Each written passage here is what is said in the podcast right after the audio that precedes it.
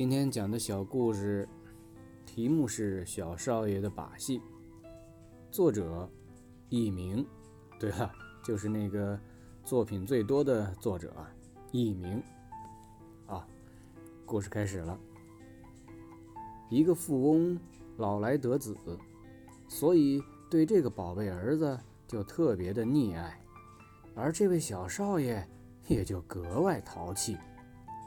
有一天，小少爷爬上门前的大树上玩，有个书生从树下路过，小少爷就站在树上，朝下尿了一泡尿，正好浇了那个书生一身呢。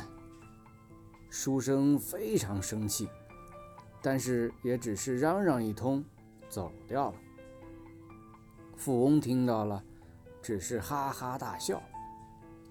第二天，小少爷又爬到了树上，这一次他尿到了一个商人。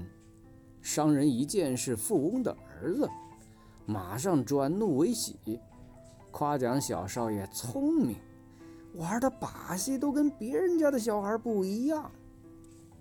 富翁特别高兴，小少爷也非常高兴。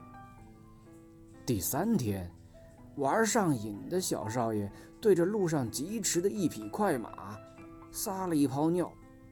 不过这次却没有以前幸运了，这马上骑的是一个江湖大盗啊！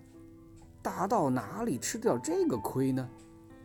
他纵身上树，一把将小少爷扔出去老远。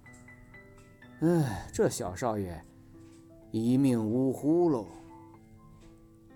这个故事有个大道理：纵容别人的错误，会使他在错误的泥潭里越陷越深，最终贻害终身。对小孩子如此，对大人也如此。对我们自身，要时刻反省，不要迷失在吹捧恭维的虚幻中啊！啊，故事道理都讲完了。祝大家晚安。